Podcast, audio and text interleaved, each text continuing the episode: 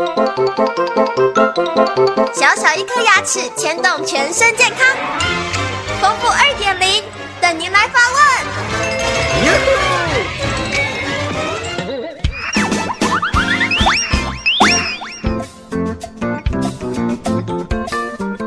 各位听众，大家好，我是丰富医师。有一位叶先生，二十三岁。平常热爱运动，登山。最近发现，在登山时候会出现牙齿酸痛的现象，但是一到平地以后又没事了。有时候出国坐飞机呀，也会发现牙齿会酸痛的现象。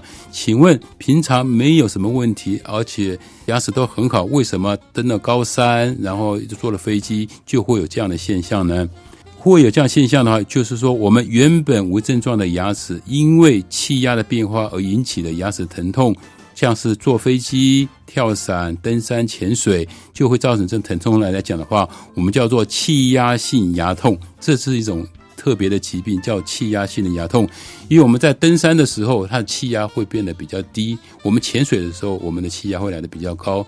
这时候，假设你的牙齿里面，比方说有蛀牙、牙齿有断裂或有牙髓炎。或者牙根尖有一些发炎现象来讲的话，这时候引发我们血液的扩张或者收缩，造成我们神经的酸痛。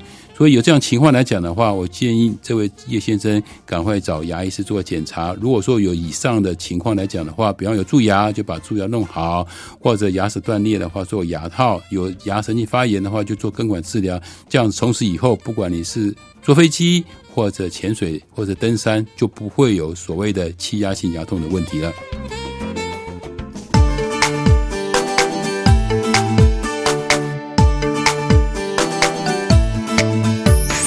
早上起床刷刷刷，三餐饭后刷刷刷，丰富牙医让你有一口好牙，享受人间真美味。